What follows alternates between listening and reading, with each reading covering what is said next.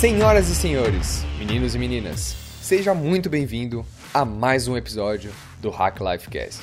Eu sou o Renato Stephanie e o meu objetivo é encontrar pessoas notáveis e fazer todas aquelas perguntas que você sempre quis fazer, para conhecê-las a fundo, né? Suas técnicas, ferramentas, rotinas, a visão de mundo única e peculiar de cada uma delas. Assim, você pode usar de tudo isso né, como uma inspiração para seguir na sua jornada, também hackeando a sua vida e desenvolvendo seus dons e talentos únicos, despertando o verdadeiro mestre, o verdadeiro hacker que tem dentro de você. Em cada episódio, eu tento trazer verdadeiros mestres que impactaram a minha vida.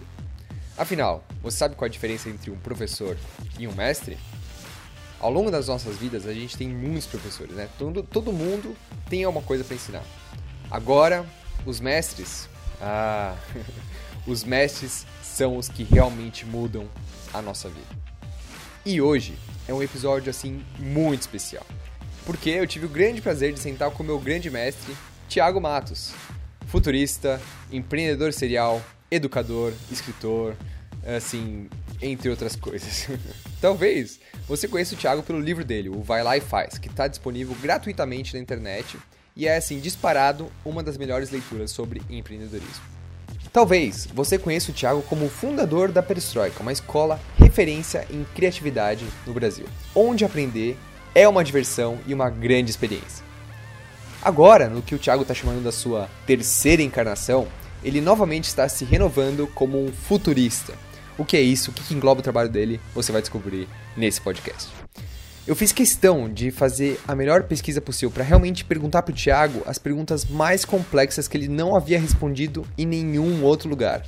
Ele é dono de uma mente fantástica, eu queria realmente pegar o máximo, extrair o máximo do cérebro dele para a gente ter essas pequenas gemas. eu tinha uma expectativa desse podcast, o Thiago, assim como sempre, superou elas em um grau exponencial. Nós falamos de educação, empreendedorismo, hábitos, rotinas, dietas e, o mais legal, as previsões do futuro. Como que vai ser o futuro? Eu aprendi muito, como sempre, e eu espero que você também agora curta e aprecie.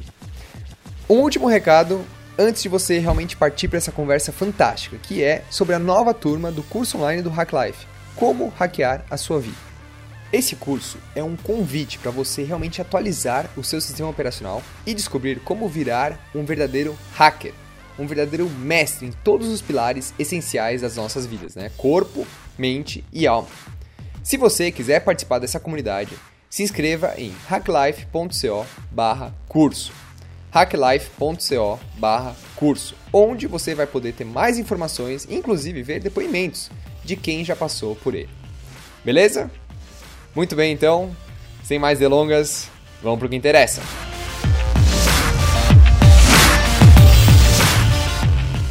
Tiagão, bem-vindo. Ah, obrigado, cara. Obrigado pelo convite. Faz tempo que a gente faz, faz não mesmo. se encontra ao vivo, é sempre um prazer. Já fizemos viagens juntos, né?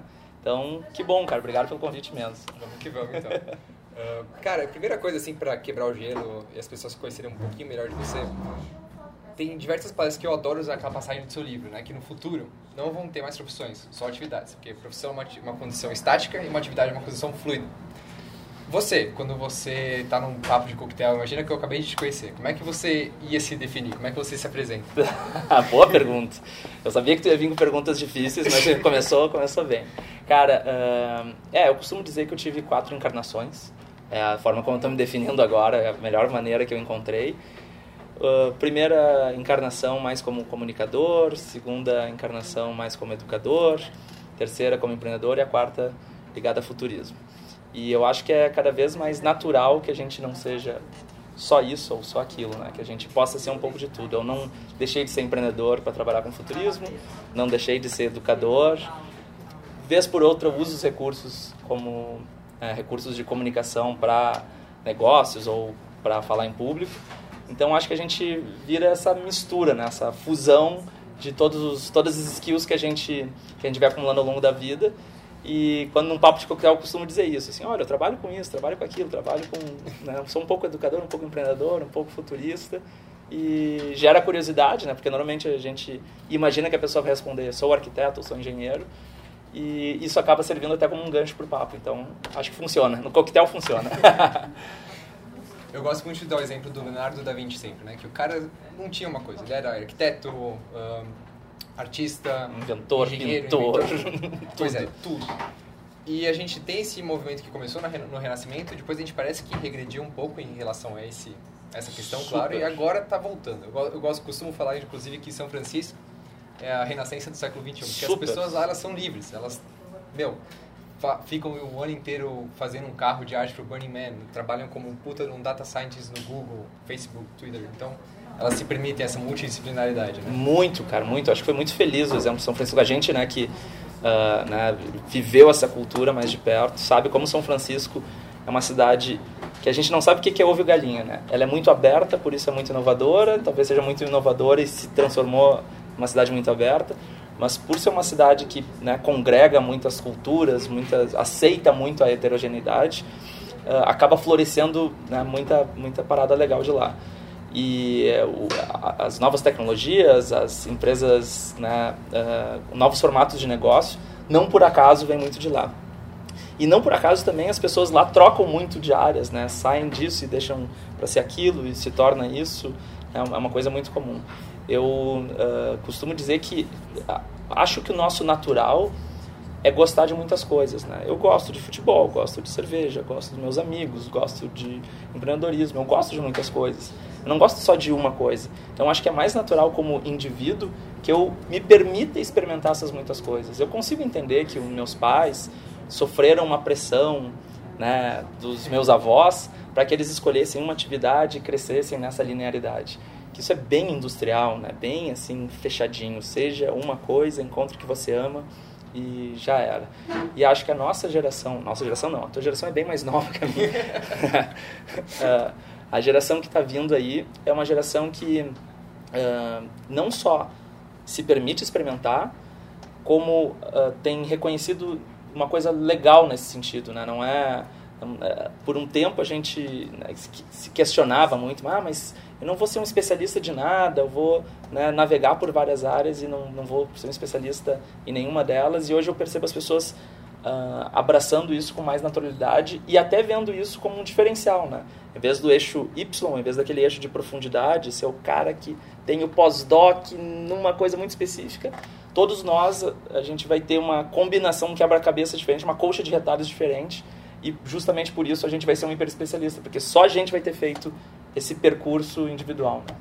E como você entende essa visão que você acabou de falar, que está se aplicando nas empresas que você fundou, por exemplo, a Perestroika, agora uhum. com a Aerolito, uhum. como que você enxerga essa multidisciplinaridade nas pessoas que você contrata para ser sócios? Né? Você pode, inclusive, elaborar sobre isso. Você fala muito bem no seu livro, mas você pode falar aqui também. Claro. Bom, primeiro que a gente. E aqui tem uma galera, o pessoal não está vendo aqui, mas no backstage está o galera, então eu posso falar abertamente. A gente recém voltou de uma imersão de uma semana, onde todas as pessoas do nosso organismo ficam juntas e convivem, porque a, a, a nossa ideia é que ninguém trabalhe para ninguém. Eu não quero trabalhar para ninguém e não quero que eles trabalhem né, para os sócios. A gente quer trabalhar com as pessoas, né? a gente uhum. quer estar tá na, na mesma equivalência. E para isso a gente tem um plano que é um plano, plano de ciclos de crescimento onde todo mundo que entra é um potencial sócio que na nossa visão de dois a três anos, às vezes um pouquinho menos, às vezes um pouquinho mais, essa pessoa vai conseguir uh, né, fazer parte do organismo ali de pessoas que já têm uma certa experiência e que já são sócios, né, como a gente chama. Dessa maneira, a nossa, o nosso processo de contratação ele fica muito diferente, porque já que vai ser um período muito curto numa, numa, num plano de carreira tradicional de uma corporação, esse cara teria que vingar no eixo Y. Como o nosso plano de carreira é né, diferente, é 2.0, sei lá como chamar, essa pessoa vai ter que experimentar muitas coisas num curto espaço de tempo para se formar um empreendedor, um intensivo de empreendedor. Então a gente uh, tem, tem um olhar muito mais para o potencial do que para o histórico. Eu acho isso muito legal. Assim, quando a gente contrata uma pessoa, a gente está olhando menos o que ela fez e mais o que ela é capaz de fazer. Normalmente a gente olha muito né, para o currículo, para o portfólio, né? E, e, acaba contratando uma pessoa, um passado para o presente, né? Assim, ah, o que ela foi que vai me ajudar agora.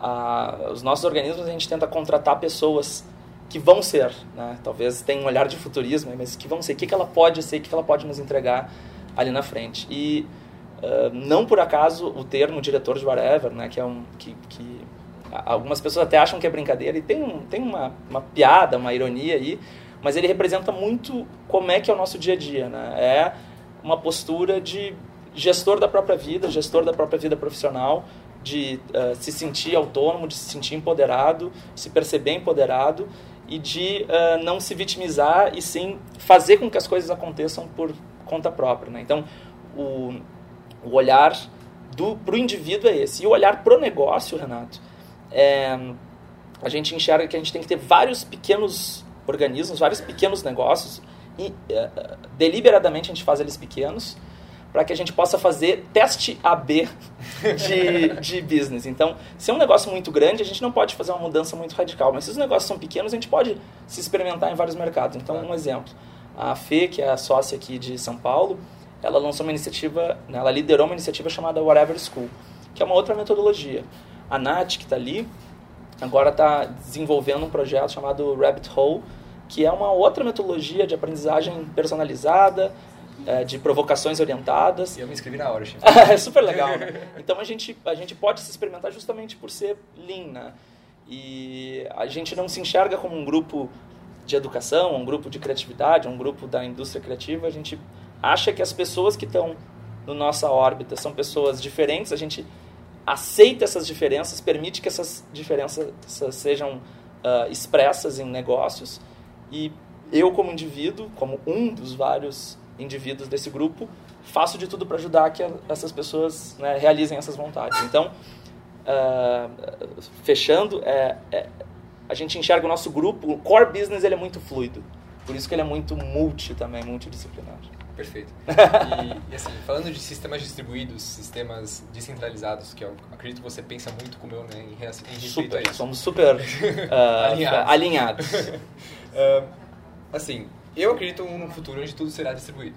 Então, hoje em dia a gente tem algumas tecnologias que mostram que isso já está acontecendo. Então, alguns pequenos exemplos, né? por exemplo, a distribuição, a distribuição da energia com a bateria da Tesla, que o Elon Musk soltou agora, que isso vai ser uma revolução absurda.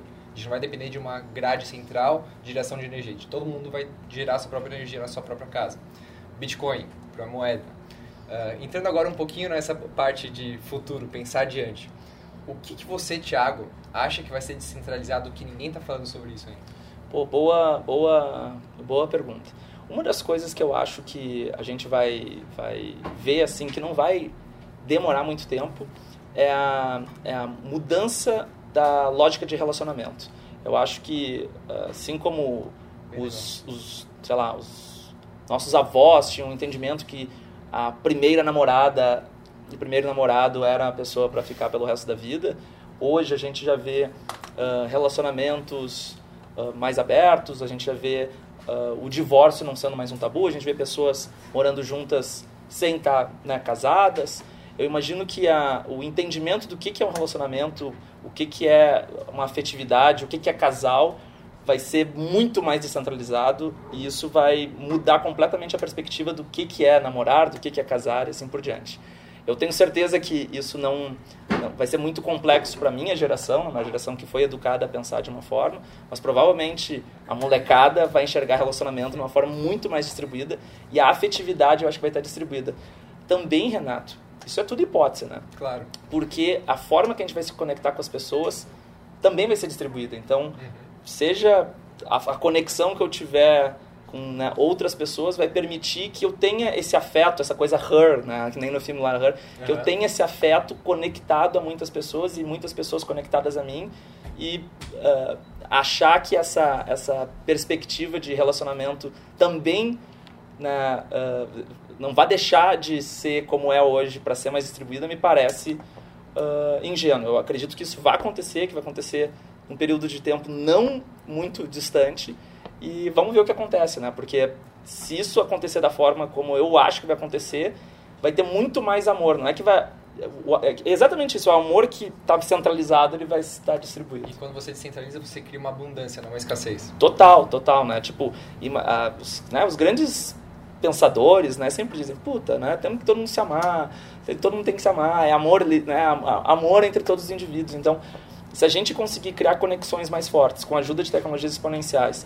e a gente enxergar que esse, esse amor não precisa estar tá retido, não precisa estar tá preso, não precisa ter uma, uma, um invólucro, que ele pode estar tá mais distribuído, puto, eu acho que isso vai ser maravilhoso para a sociedade. Como eu te falei, eu acho que a, a minha geração, a geração acima da minha, vai ter muita dificuldade para entender isso, sabe? Eu, eu, eu né, tenho certeza que para mim isso vai ser uma coisa muito estranha. Mas para os meus filhos, eu acho que isso vai ser super tranquilo. Gostei disso, porque uh, dá pra ver que você é um cara que está estudando futurismo já há algum tempo. Começou antes de mim e tem persistido. Foi em várias fontes, né? Você fez agora o, o, o, chip. o chip lá em Israel. Uh -huh. uh, você fez também o Institute for the Future, é isso? Isso. Uh, onde mais você... É, tive um tempo no MIT estudando com o professor Thomas Malone. E aquela coisa, né, cara? Ficar estudando, ficar trabalhando lá no Aerolito, lendo, vendo, né? Tipo, o dia a dia acaba eh, trazendo muita coisa. O que eu acho que tem sido mais legal dessas incursões é que é um assunto ainda muito novo no Brasil. A gente, né, quando estava lá em São Francisco em 2014, né, que a gente foi, foi junto, uh, a gente já falava disso, né, que é um assunto ainda muito pouco conversado no Brasil e naturalmente se gera uma confusão. Então, o que eu tenho tentado fazer é beber de várias fontes para criar um canal, né, assim, trazer de fora do Brasil para o Brasil com, obviamente, o meu olhar, com a minha ler e, e, e, e fomentar a conversa a respeito disso. Né? Eu acho que eh, pode ser muito uh, ruim para o Brasil, que é um país que tem uma série de desafios, não falar de futurismo, sabendo que várias nações e vários institutos já conversam isso há algumas décadas. Então, quero ser um, um, uma das pessoas, um dos indivíduos que traz essa conversa, que fomenta essa conversa, porque eu acho que isso vai ser muito legal. O Brasil tem muito potencial. O Brasil é um país extremamente criativo, né? E uma das fases do futurismo mais importantes é essa abstração. Então, eu tenho convicção que a gente pode ter muitos bons futuristas, mas a gente tem que primeiro engrossar esse caldo. E eu espero que está ajudando a engrossar esse caldo. Com certeza, está ajudando bastante.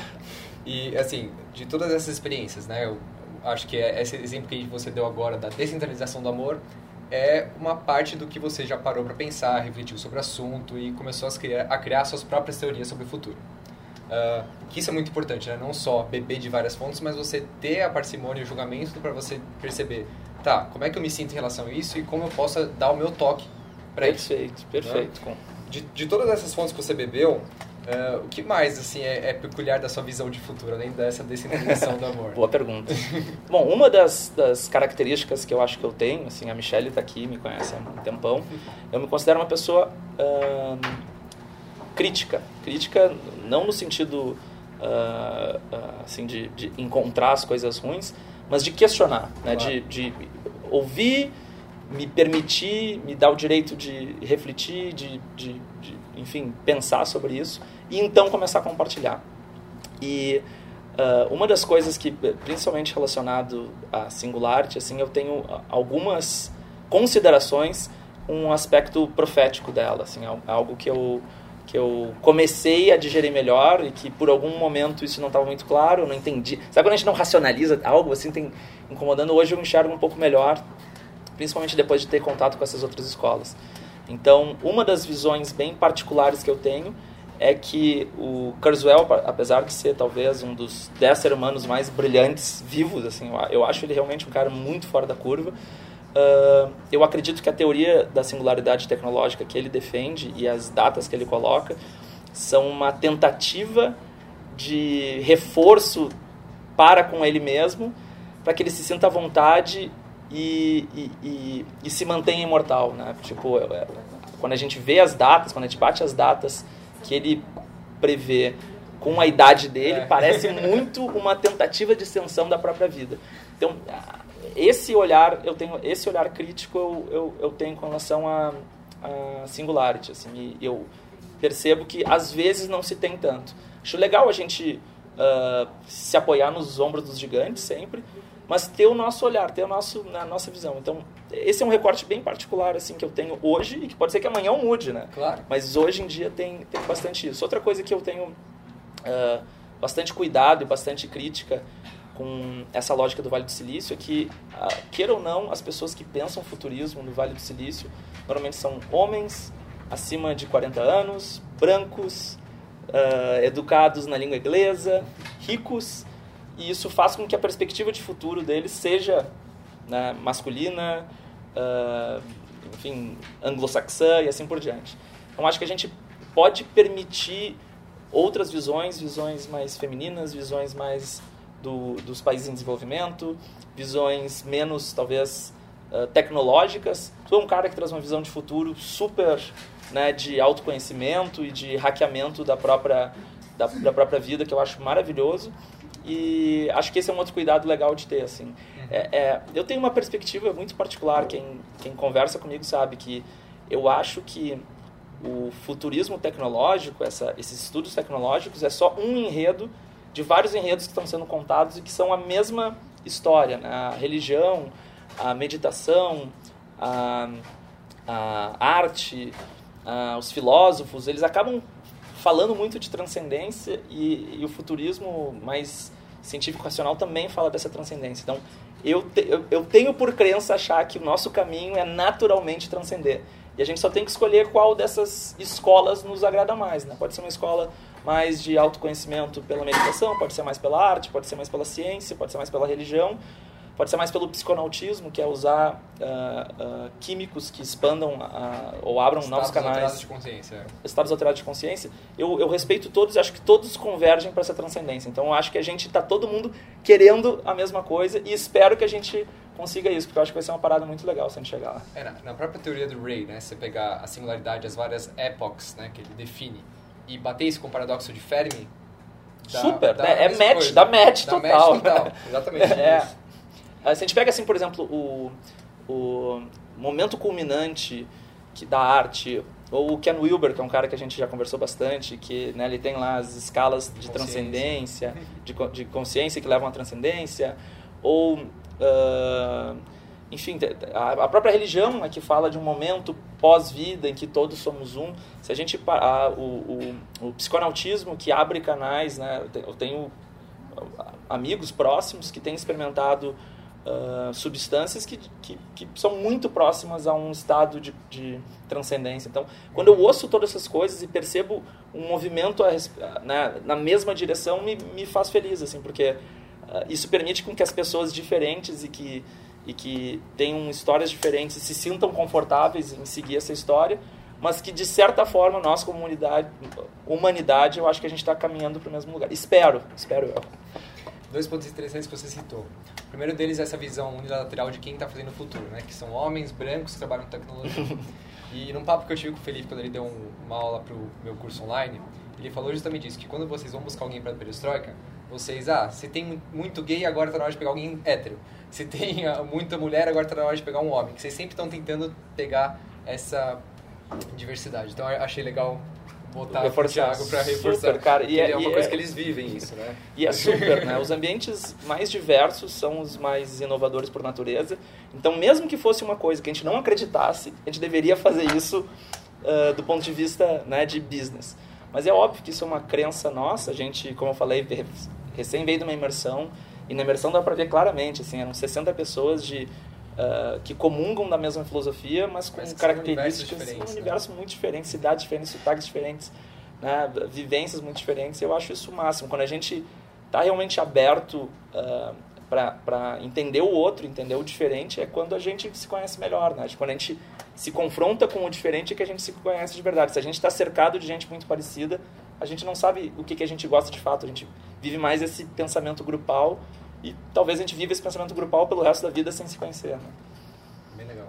É exatamente isso. Quanto mais multidiversidade, melhor. E, e, também voltando nesse negócio do paradoxo de Fermi, né? Então, paradoxo de Fermi, para quem não sabe, é um, um, paradoxo que explica que assim, que estatisticamente é muita audácia nossa achar que a gente está sozinho no universo, porque só no universo observável a gente tem, vai, bilhões de trilhões de estrelas. E como é que nessas bilhões de, de trilhões de estrelas não vai ter pelo menos uma vida inteligente lá? Então, uma das teorias do que o paradoxo fala é justamente que, sim, a gente pode estar sozinho e que vai ter um grande filtro à nossa frente, né? Que a gente ainda vai passar por uma uma barreira de extinção, como se foi o, o cometa para os dinossauros, que a gente não vai sobreviver. E se a gente pegar então todos os perigos que a gente tem hoje em dia na escala cosmológica, então a gente pode estar à mercê de um cometa para extinguir a humanidade. E é por isso que tem caras como, como, por exemplo, Elon Musk que querem colonizar Marte, que é o único jeito da gente realmente transcender isso e fazer da humanidade uma, uma transcendência para o universo inteiro, que é o que o Ray fala, né? que a gente vai chegar numa época que a inteligência humana vai se espalhar pelo universo a uma velocidade exponencial. Perfeito. Uh, você, o que, que você acha? Qual que é a sua opinião sobre esse paradoxo? Legal. Eu acho que tem muitos... Primeiro, uh, o meu sentimento, né? Eu não sou um, um especialista em cosmologia, em astrofísica, então né, vou dar muito sentimento. Eu imagino que exista né, outras formas de vida. Talvez essas formas de vida sejam incompreensíveis para o nosso estado de consciência atual. Talvez se a gente transcender um dia, a gente entenda que, inclusive, essa forma de vida já está aí há um tempo tá e a gente né? só, não, só não percebia como estado né, uma outra forma de vida inteligente. Uh, me parece que a gente fatal, né, a gente obviamente está sempre sob risco, né? O sistema caótico do universo pode nos colocar em risco e a gente pode estar tá prestes a, a, se extinguir como, como espécie. E por isso que caras como o Musk, eles acreditam que a gente deve colonizar outros, outros espaços para perpetuar a nossa espécie. Eu, uh, eu tenho um sentimento dúbio com relação a isso. Primeiro, que a, a Terra é tão legal, né? A Terra tem tanto recurso, né? tem, tem tanta coisa incrível que parece que a gente poderia, se vivesse de uma forma um pouco menos consumista, né? cuidar desse, dessa casinha, né? né? menos predatória, cuidar dessa casinha muito bem e continuar vivendo esse, esse ciclo né? que, é, que é fantástico.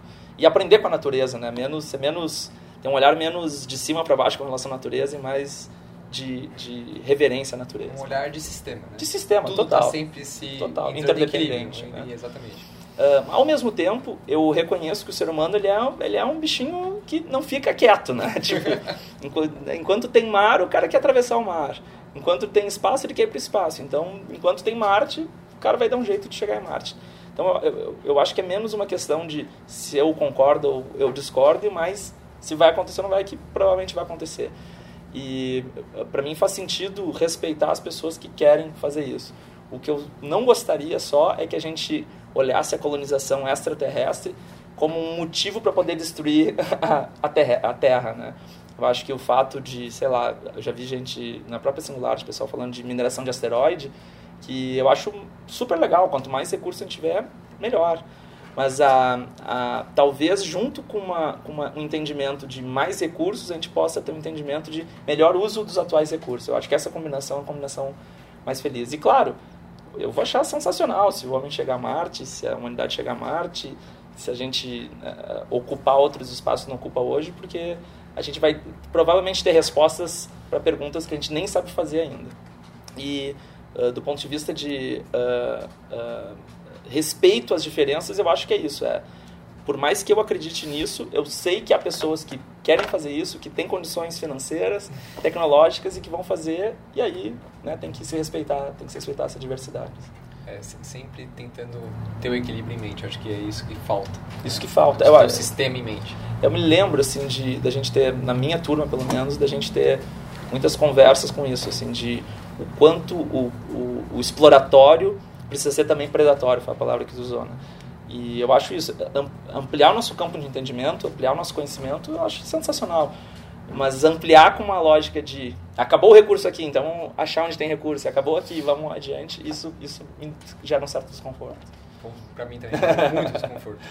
Ainda mais eu, eu, explicando tudo isso do sistema da vida, de como hackear as vidas, então se a gente tem que aplicar no nosso sistema, a gente tem que aplicar em tudo que se diz respeito ao que está ao nosso redor. E é tudo cíclico, né? Estava falando de ciclo, né? Tudo cíclico, tudo na natureza é cíclico, é vai e volta, vai e volta. E, e o nosso, e a nossa perspectiva de consumo é bem linear, né? Então, uh, me parece que essa mudança de extrai daqui, transforma matéria-prima, consome e transforma em lixo, é, ela, ela, ela não, não precisa ser, a gente não, não precisa continuar com ela para encontrar outros, outros, outras casas, outros campos, né? Então, eu, eu, eu, eu, faria os dois movimentos ao mesmo tempo. Acho que isso é o mais legal. Acho que é mais legal. um sempre olhando para o outro e sempre aprendendo com o outro. Exatamente. É, e, e, falando assim de ciclos, tá? Mas agora pegando o ciclo e voltando para você, Thiago. Você recentemente enxugou, saiu de Nossa. um outro Thiago. e eu fiquei assim impressionado. Faz tempo que eu não tive pessoalmente, você realmente emagreceu bastante. O, o que que... Eu enxergo isso como vários ciclos que a gente passa na vida. Perfeito. O que que te deu dessa vez para você realmente criar essa consciência? Como é que foi essa jornada? Conta Legal. gente. Bom, uh, acho que para quem tá, de repente está só ouvindo aí, né? eu perdi 20 quilos num período próximo a quatro meses, foi um pouquinho menos, mas né, também não era exatamente 20 quilos, então vamos botar 20 quilos em quatro meses, que é super desafiador. Eu acho que tem pessoas que, que eu sei que conseguiram resultados melhores que esse, mas eu estou bem orgulhoso disso que eu, que eu consegui fazer. Uh, esse processo de, de transformação veio muito em Israel, eu estava em Israel e lá eu, eu, passei um período bastante solitário, assim, solitário no bom e no mau sentido. No mau sentido é que eu ficava muito né, sem, sem chão, assim, eu não tinha minha família por perto, não tinha meus amigos por perto, então não tinha, né, conversava muito com a minha mulher para né, sobre essa solidão tal, né, tava sentindo né, um, um, uma falta disso. E... Você é um cara afetivo, você precisa disso. Pois, né? pois então. E, e por outro lado, quando a gente fica muito sozinho, eu acho que eu nunca tinha ficado tão sozinho como essa vez, eu, a gente tem que enfrentar. Né? Quando a gente está muito ocupado, a gente não precisa, a gente não, não chega na, no, no, fundo, assim, né? Então, como eu estava muito sozinho, eu pude ir enfrentando os meus fantasmas e tinha que enfrentar os meus fantasmas. E tinha muitas conversas comigo mesmo, tinha muitos momentos de reflexão. E, a mente não tem para onde se distrair, então ela afunda. Exatamente, exatamente. Não, eu não tinha com que me ocupar, eu tinha que me ocupar com os meus problemas. E aí, uma coisa que eu, que eu me dei conta, que é uma coisa até óbvia, assim, que eu posso compartilhar, que uh, é, é, uma coisa bastante profunda, pode não parecer, mas é bastante profunda, é que a educação que eu tive na minha família foi uma educação muito... Se você é uma pessoa que, né, intelectualizada, que busca conhecimento, que gosta de estudar, não precisa se preocupar com o resto, assim, né? Tipo, não, né? da cabeça para cima importa mais do que o resto do corpo. E até eu comecei a ter uma visão um pouco mais integral disso, né? Comecei a ter um olhar mais integral, que assim, será que isso faz sentido mesmo? Será que porque eu nunca fui educado sobre alimentação, eu não posso me educar? Será que se eu nunca fui educado sobre processos bioquímicos do meu corpo, será que eu não posso me educar? Será que eu nunca fui educado sobre meditação, eu não posso me educar? Respiração e assim por diante. Eu comecei a ver que eu era muito ignorante nisso. Que apesar de ter conhecimento em áreas que muitas pessoas não têm, em algumas áreas básicas, como a diferença entre este alimento e aquele, eu não tinha, sabe? Eu comia coisas por total ignorância, por não saber, me hidratava muito mal e assim por diante. E justificava tudo isso com uma pretensa capacidade intelectual. Então, quando eu vi isso, eu vi que eu estava preso numa falácia, preso num, num, raciocínio que estava totalmente ancorado numa educação que eu tive né, dentro da minha família. E eu achei que eu poderia viver muito melhor se eu pudesse enfrentar esse, essa, né, essa verdade, né, esse dogma.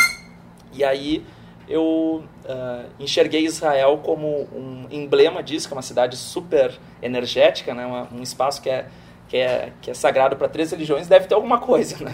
E, e eu achei que esse poderia ser um bom ponto de partida para eu fazer uma mudança uh, né, mais profunda. E, de fato, está acontecendo. Eu acho que é o início, sabe, Renato? Tipo, a gente se conhece há um tempo, eu tenho cuidado mais a minha linguagem para ser uma comunicação menos violenta, eu tenho cuidado uh, mais para conversar com as pessoas diretamente e não de forma uh, né, transversal, eu tenho cuidado muito de mim, é, tem cuidado uh, para dedicar um tempo de maior qualidade quando eu precisar investir um tempo, né? Tipo, se eu não tenho tempo, beleza, mas quando tiver o tempo, tem um tempo de mais qualidade. Então, acho que são mudanças importantes que estão acontecendo e acho que também vem meio da velhice, cara. Quando o cara fica mais velho, o cara vai, vai pensando sobre essas coisas.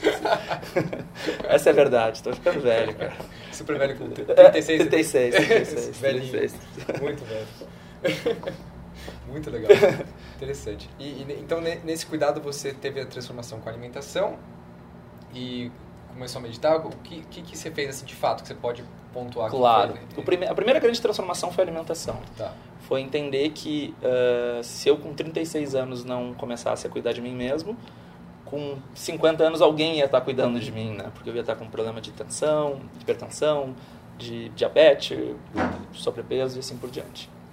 Então eu disse, olha, a primeira coisa que você tem que fazer é atacar um entendimento do meu corpo, né, de, de, de deixar de ter esse corpo para ter esse corpo, esse outro corpo, um outro corpo, né, uma, uma, versão melhor de mim mesmo. E eu comecei a tentar entender o que, que era a comida, porque é uma fonte energética, né? Tipo, uhum. a gente não come um monte porque está precisando de um monte de energia, né? É porque tinha alguma coisa ali por trás. Então eu comecei a, a, tentar entender o que, que quais eram os tipos de alimentos de fato, o que, que fazia sentido ou não, de que, de que forma eu poderia me transformar. E coisas que eu não fazia, assim, tipo, não tomava praticamente quase nada de água. E a água é, é vida por natureza. Nossa, sério? Não tomava, não tomava, cara. E comia muito mais do que precisava. Deixava de comer um monte de alimentos que não faziam o menor sentido. E ao entender isso, na, automaticamente eu já comecei a perder muito peso e aí também é um círculo vicioso positivo, né? Que é quanto mais emagrece, mais quer emagrecer, mais se motiva e assim por diante. Agora eu estou conseguindo colocar o exercício na minha vida e uh, próximo passo são os processos de meditação lá na, na, em Porto Alegre a gente tem um grupo que faz yoga e agora eu pretendo uh, fazer parte do grupo e a próxima etapa depois que eu botar o yoga e a meditação na minha vida, que eu já fiz, eu fiz em 97, até pouca gente sabe disso, fiz em 97, seis meses de yoga, assim, quando ainda era uma coisa bastante nova. Uh, aí eu quero tentar, experimentar a cultura vegana, porque eu, eu, eu não tenho dúvida que no, no futuro a gente vai ser vegetariano e vegano, e olhando para isso eu acho que faz sentido ou pelo menos tentar, né? É uma transformação que eu acho difícil, porque principalmente no Rio Grande do Sul a gente tem uma cultura de muita carne, né?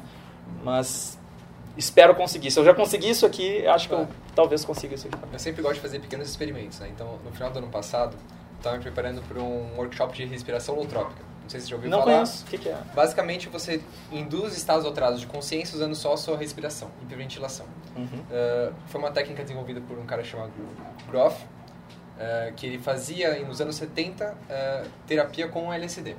E aí, quando foi proibido o LSD, ele começou a buscar formas que alternativas de, induz, de, induzir o mesmo estado alterado de consciência do que o LSD. Legal. Mas enfim, é, para me preparar para esse workshop, eu experimentei. Eu falei, não, vou ficar 10 dias sem carne e sem café. E é engraçado que você está falando que vai tentar meditação agora. Quando você começar a meditar, no, você vai perceber que vai ter uma grande diferença quando você parar de comer carne e café. Que eu, eu fiquei nesses 10 dias então, sem carne e sem café. E, cara, a partir do sexto, sétimo dia, minha meditação deu um salto quântico. Mudou de nível. Que legal. É muito legal, muito interessante. Mas assim, não, não foi só perceber, foi, foi, foi assim, sentiu mesmo. Senti, senti mesmo. Coisa que, que assim, eu, eu percebo esse salto quântico na minha meditação a cada ano. Legal. Que eu pratico todos os dias de manhã. Uhum. E aí quando eu fiz esses 10 dias, foi assim, fantástico. Eu senti, vai, dois saltos quânticos. Legal. é, legal. Eu, eu tenho certeza assim, que eu respirei durante a minha vida muito mal, né? A meditação traz um entendimento melhor de, de... É, eu me lembro uma vez que eu fui fazer um, um uma sessão com um coaching de saúde. É um cara que, enfim, que orienta pessoas com relação à saúde. Ele falou assim, pô, já pensou? O que, que, que, tu mais faz no dia para né, uh, uh, se energizar, né? Uh, captar energia? É se alimentar e respirar. Mas ninguém nos ensina a respirar a vida inteira, né? Ninguém no colégio, é. pais, ninguém ensina a respirar. É a gente respira milhares de vezes por dia porque alimentação ainda tem uma conversa, mas respiração quase não tem conversa. Então, pô, a primeira coisa que talvez a gente tenha que conversar é sobre respiração. Me lembro que logo em seguida eu tinha desvio de septo. Aí eu operei o septo para começar a respirar mas, né, como um ser humano normal, né? não abaixo da média. E agora eu quero ter uma consciência maior sobre como respirar, né? Tipo, ainda é, meu entendimento é quase nenhum, mas eu, eu ouço muitos relatos como esse seu, assim, de pessoas que, que adquiriram essa técnica e passaram a ter um, é um salto quântico aí com relação à meditação. É bem interessante, você vai gostar. Legal. Você é um cara também que gosta de experimentar coisas novas. Depois eu vou pegar umas dicas contigo, off, fora do ar. Bom, e por exemplo, eu vejo você num cara muito disciplinado, né? Você mesmo escreveu um pouco isso no seu livro. Eu não sei o que é a sua disciplina perto do que eu tenho por mente, mas eu queria saber assim, como é que é pro Thiago um dia normal? Sim, legal, legal. Uh, eu, eu, por incrível que pareça, assim, não, não tenho assim um, uma agenda, uma to-do list tão organizada quanto muitas pessoas imaginam. Talvez porque eu consiga concentrar muita energia vital nas minhas atividades. Eu uh, faço uma tarefa por vez, jogo muita energia. Uh, acredito eu, já conversei com o Felipe sobre isso, a gente já trocou muita ideia sobre isso. O Felipe tem um, né, um insight que ele acha que eu entro no estado de fluxo muito rápido. Eu, sabe, corrijo assim, o fluxo muito rápido e entro no estado de fluxo muito rápido. Acho que pode ser, assim, eu tenho esse, esse sentimento. Então, é, é, eu entro nesse estado meditativo de fluxo muito rápido. Então, eu começo uma atividade, desligo, desligo desligo. E eu, eu, eu, procuro fazer o máximo que eu conseguir dessa atividade. Se eu conseguir até o final, eu vou ir. E, e, e não é muito planejada, porque eu realmente estou imerso. Então acaba que eu pego uh, uh, as tarefas, ou talvez eu já tenha um olhar sobre isso, até pensando alto aqui, um olhar sobre isso de pegar a tarefa quando eu estou em condições de avançar muito com ela. Quebro em uh, várias, vários, vários pequenos blocos e, e sinto uma, uma progressão rápida. Uh, tem coisas que eu não que eu não costumo fazer porque eu sei que me tiram muita energia por exemplo eu costumo acessar os e-mails poucas vezes por dia porque uma das dicas que me deram é que quando a gente uh, lê o e-mail aí tem que responder o e-mail. Então se eu não sei se eu sei que não posso responder o e-mail no momento eu não leio. Então eu tenho lá muitos e-mails não lidos.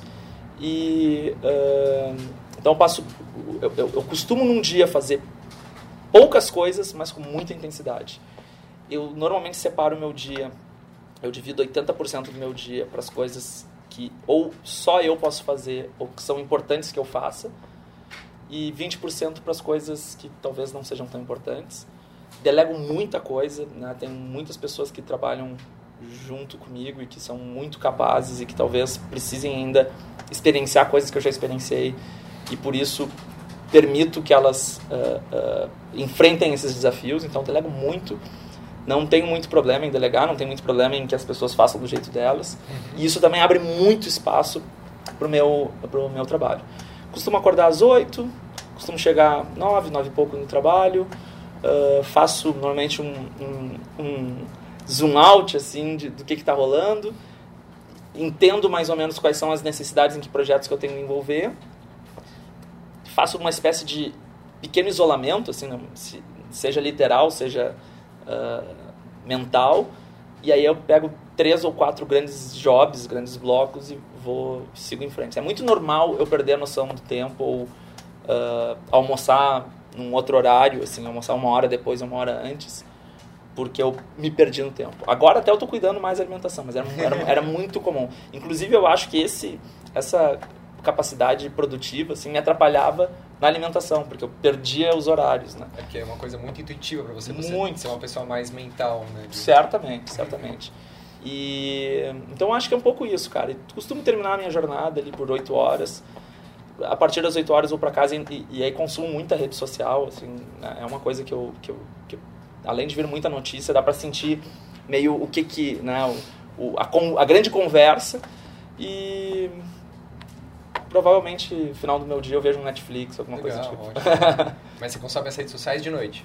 Mais à noite. Mais ah, durante o dia, mas à noite eu faço um consumo mais, uh, assim, mais profissional, digamos assim. Entendi. É porque é uma coisa interessante que você falou do e-mail, né? Então tem duas coisas, o e-mail e as redes sociais. Quando a gente faz isso logo no começo do dia, a gente vai ficar com aquilo lá meio que inconscientemente e a gente acaba criando com isso uma mente passiva, ao invés de ser uma mente ativa. Não sabia disso. É, assim, é. acaba tirando energia, Sim, né? exatamente. Claro. Porque, é o que você falou, quando eu vou pro e-mail, eu vou para realmente ter uma ação em relação a isso. Eu não vou, que é o que as pessoas fazem, que elas leem e respondem mentalmente, mas não respondem de fato. Né? Eu, eu sou culpado disso muitas vezes também. Sim. Então, é uma coisa interessante que Sim. você falou. Sim. Até, assim, o Renato está aqui, não tem nenhum problema falar disso. A gente está tentando marcar essa conversa um tempo e às vezes ficavam uns blocos, né? Ficavam uns períodos sim, de, sim. De, de, sem conversa, porque é justamente isso. Eu sabia assim, momento que eu conversar com o Renato vai ser... Tá? Presença. Pra, presença, porque senão não adianta, senão eu vou ficar com aquela task ali no meu, claro. no, no, meu HD e vai me tirar energia. Fica pegando a memória RAM. Puta, é, exatamente. exatamente isso. Então tem que pegar da RAM e botar no HD. Bota no HD. muito bom, muito interessante.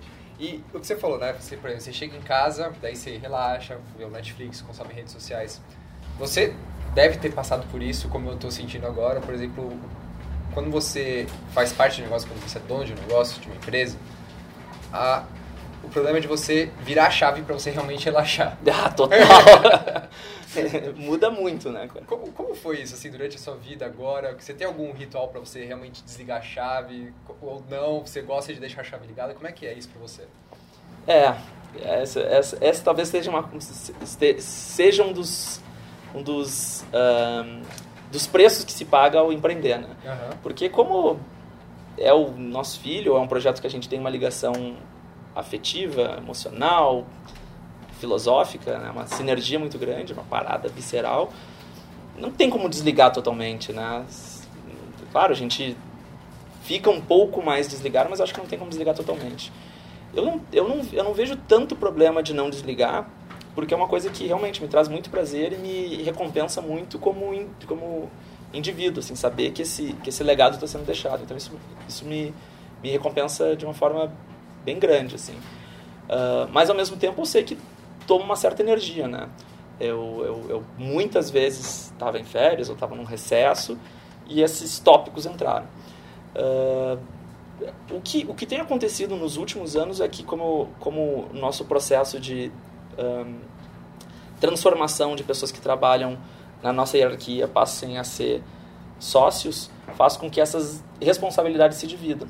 Então, coisas que antes ficavam mais comigo com o Felipe, passaram a ficar comigo, Felipe e Jean. Agora com a Michelle, com a Mari, com a Nath, com a Fê, enfim. Então, eu, eu sinto, eu, eu, sinto que, essa, que, essa, que essa, esse estado de alerta, ele hoje é compartilhado. Então, às vezes eu permito desligar um pouquinho, porque eu sei que alguém, né, de forma interdependente, está resolvendo. Claro. Uh, mas eu também sei que às vezes eu tenho que estar alerta, porque os outros vão estar desligados. Não, não sei muito como, sabe, lidar com isso hoje, assim. Talvez no futuro eu tenha uma resposta melhor, mas hoje, assim, é, eu tenho um estado de alerta grande, né, não totalmente ligado, mas grande, e às vezes me permito desligar porque eu sei que eu tenho parceiros que podem é, resolver. Acho que, acho que, isso é o que dá mais conforto, é, mais conforto muito, né? Você muito. criar essa rede de pessoas que estão alinhadas com você, que muito. você confia nelas. Muito. Confiança, né? Confiança Total. é tudo. Confiança é tudo. Legal. Então, assim, para finalizar, vamos pegar algumas outras perguntinhas aqui. Conhecimento e sabedoria. Como você define a diferença entre conhecimento e sabedoria?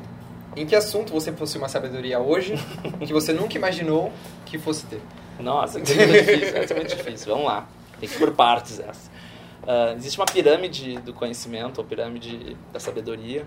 Aquela parte, né, de primeiro que existe um registro. Né? A gente captou, registrou alguma coisa. E aí, quando a gente processa o registro, a gente transforma ele em dado. Quando a gente processar o dado, a gente transforma ele em informação. Quando a gente processa informação, transforma em conhecimento. Quando processa conhecimento, transforma em sabedoria. Uh, o, o, o, qual é o meu entendimento disso? Né? Uh, sabedoria seria o, o estado da arte, né? de domínio de um conhecimento. Então, nem consigo entender completamente isso por não me considerar sábio em absolutamente nada. Legal. Então, a, a, ao não ser sábio em nada, tem uma dificuldade muito grande de entender o que é sabedoria de fato. Mas é, é transcender o conhecimento. Existem várias áreas que me considero uh, à vontade conhecedor. Uh, empreendedorismo é uma que eu uh, me me aventurei muito de forma prática e para escrever o livro tive que consumir muita coisa, então é, um, é uma área que eu, que eu me sinto confortável. Eu acho que escrever o livro também ajuda muito a sintetizar o conhecimento, né? Você Certamente. botar as coisas estruturadas na sua cabeça. Na sua Certamente. Né? Eu tinha várias informações, né? várias uh, ideias soltas e criar esse, enredo, criar esse storytelling onde tem início, meio e fim, certamente transformou isso em conhecimento. Uh, futurismo é, é uma área que eu hoje me considero com um certo conhecimento e, e não deixaria de, de, de, tirar a criatividade, a indústria criativa, que acaba sendo algo que eu venho exercitando há muito tempo. E, mas a base de tudo isso são informações, né? Então, quando a gente capta essas informações, a gente vai lá pescando tudo isso, pega uma rede, assim, vai pescando um monte dessas coisas e amarrar essas informações de forma que se transforme em, em conhecimento é o, é o que um educador, ou que um futurista, no caso, uh, gosta de fazer, né? Justamente é pegar um monte de coisa que está solta e dizer assim, ah, então aqui que está o, aqui que tá o padrão, aqui que está o padrão, aqui pode, aqui tem uma ideia, aqui tem uma observação, assim, fazer essas conexões é o que dá prazer, é o Eureka, Eureka Moment, né? Claro. Então, essa, essa passagem da informação para o conhecimento, eu não tenho dúvida que o que eu falo nos meus posts ou que eu falo nas nossas aulas são coisas que as, poder, que as pessoas poderiam uh, uh, conectar. O que elas não tenham ou tempo, ou vontade, ou, ou ferramenta para fazer isso. E aí o meu papel talvez seja conectar essas coisas, transformar isso em conhecimento para que a vida delas fique mais fácil. Então acho que é mais ou menos por aí. Eu espero, Renato, de verdade, assim, do fundo do coração, que quando eu for veinho, veinho, veinho, né, as pessoas olhem para mim com um olhar de, de alguém que tem sabedoria. Mas acho que a gente, né, a, a geração, assim, a minha geração, as pessoas mais novas, uh, talvez tenham que, que, que, aceitar que isso vem com o tempo. Né? Não, não, não dá para, eu acho, ser um, um chegar no nível de sabedoria, sabedoria mesmo, sem enfrentar uma, uma estrada aí mais longa, né? Que, que eu acho que não se adquire com, com 36 anos. Muito legal, adorei. legal. E assim, então, do, do que você tem conhecimento, tá? Uhum. Digamos assim, que você tem conhecimento, eu acho que você tem conhecimento em educação. Legal. Esses 10 anos trabalhando com isso. O que que esses 10 anos trabalhando com educação eh, te fez aprender, ou melhor, desaprender? Legal, Te ótimo. ensinou, te desensinou.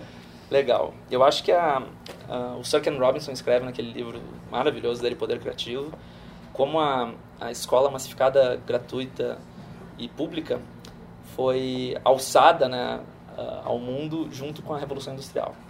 Então, a gente naturalmente pode fazer correlações entre as duas, porque a escola massificada pública e gratuita nada mais era do que uma, um mecanismo para que as pessoas aprendessem o mindset da época.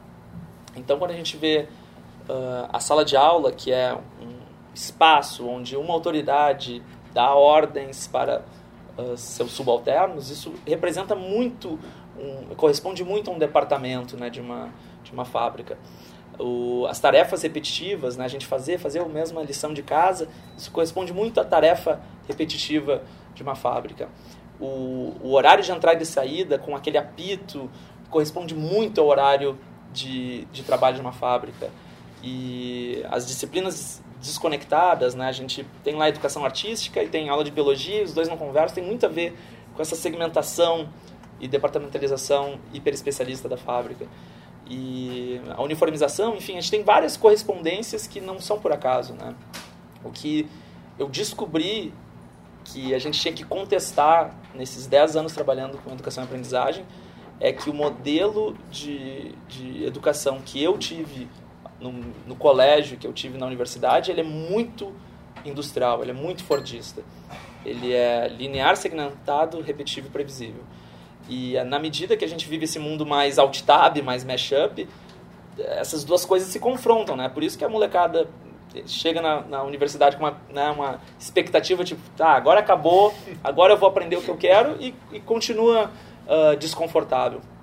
Então, como a, a perestroika, os nossos organismos de aprendizagem, eles são escolas livres, a gente não precisa prestar contas para o MEC ou para qualquer instituição que seja, a gente pôde se permitir questionar essas coisas, né? Será que tem que ser tão linear? Será que tem, que ser tão desconectado? Será que a gente não pode ah, ah, né, enxergar isso de uma forma mais exponencial e assim por diante?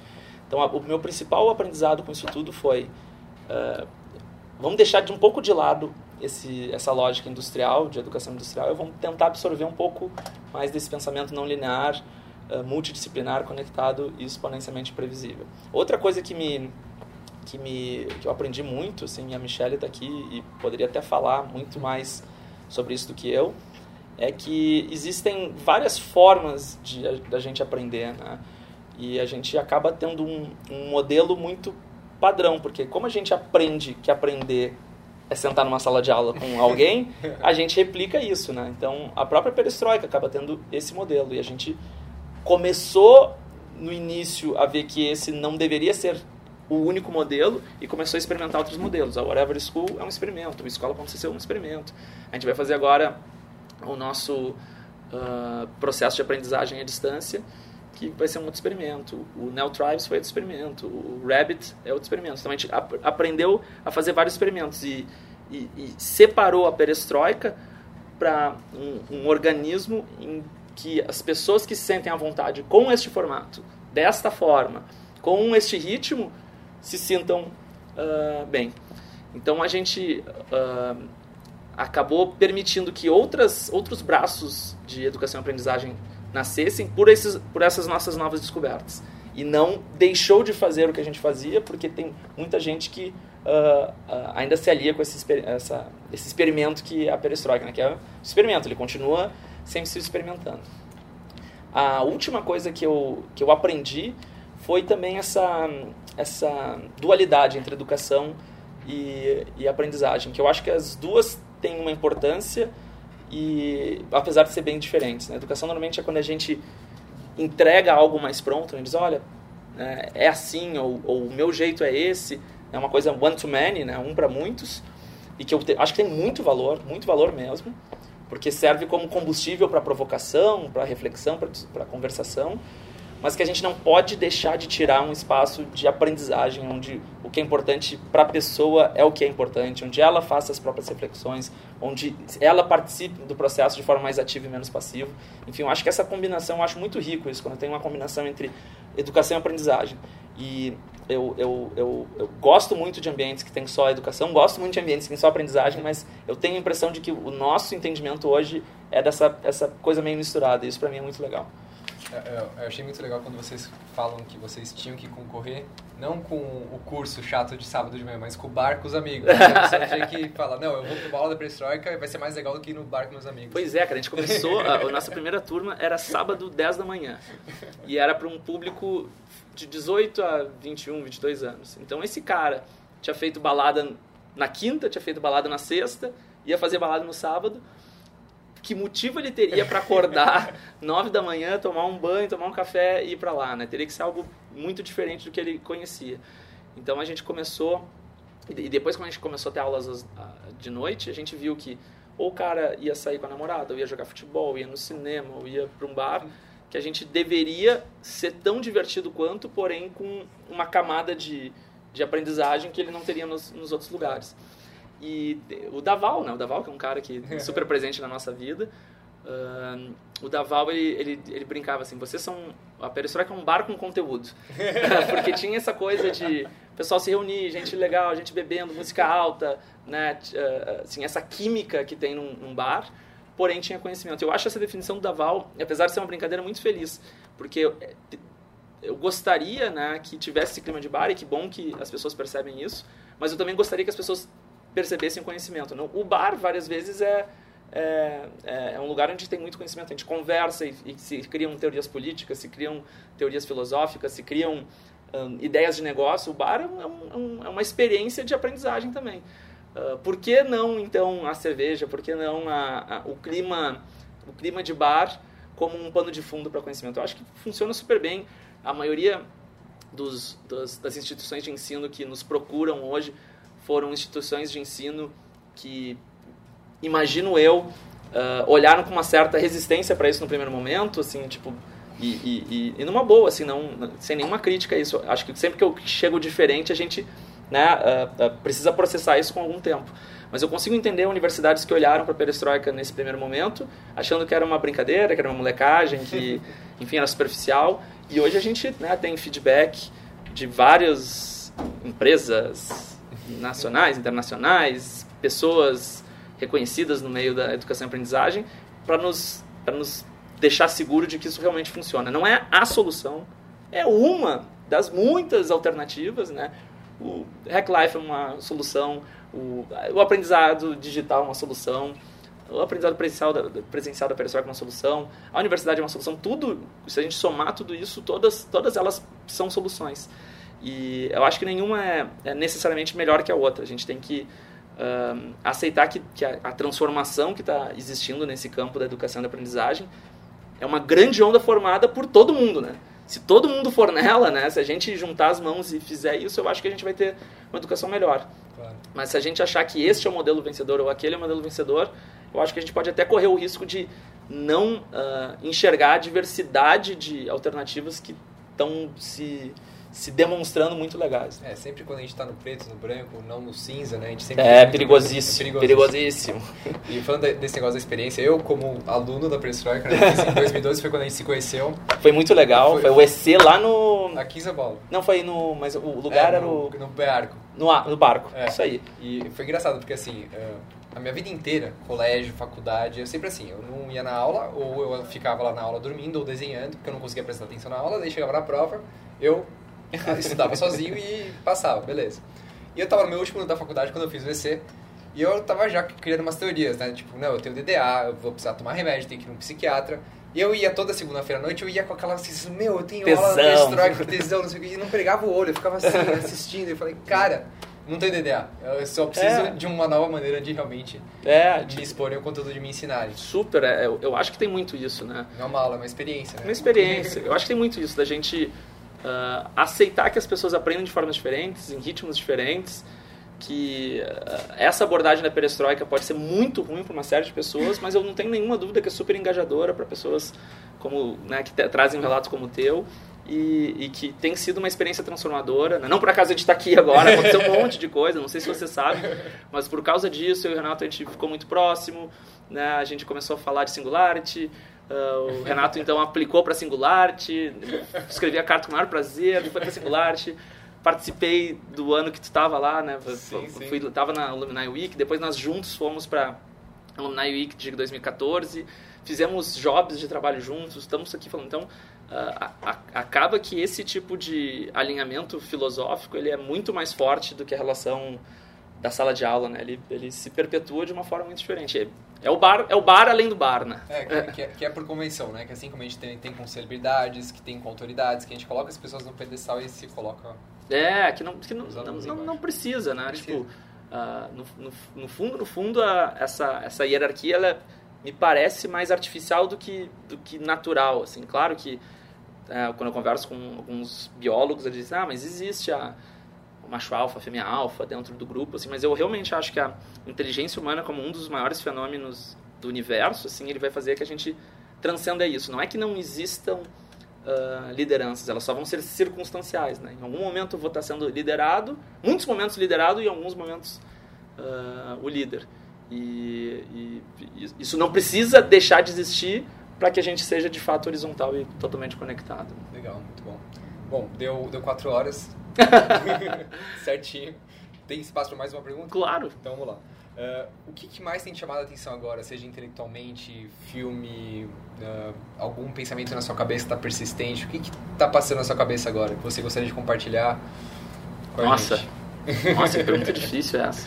Uh, um, dos, um dos campos que eu realmente tenho assim, tem despertado muita curiosidade em mim é uh, blockchain, né? Eu acho que é, uma, claro. é um protocolo que não, a gente não tem como negar e que eu tenho um entendimento ainda muito superficial. Imagino que eu saiba mais do que a maioria das pessoas, mas certamente quem sabe sabe muito mais do que eu. Uhum.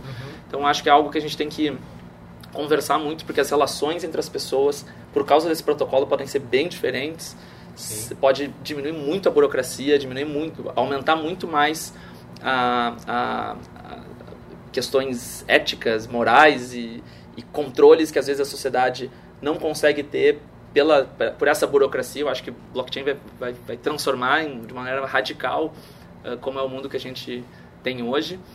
Outra coisa que eu tenho gostado muito é, é computação cognitiva, né? como o computador lida, como ele aprende, como ele cria redes neurais, e assim por diante. Um outro campo que tem a ver com esse é o computer vision, visão computacional, que é como o computador enxerga. Isso é uma área que, que, que eh, eu tenho, né, assim, tem, tem me, me despertado muita curiosidade. Mas todas elas têm servido, estão a serviço de algo maior. O que realmente tem me causado maior curiosidade é o tempo. Tempo. O que é o tempo, velho. Que é o tempo? Que é, né? Tipo, cara, eu vi como eu sou ignorante com relação ao tempo. E um cara que se propõe a ser futurista, não entender o básico de tempo é bizarro.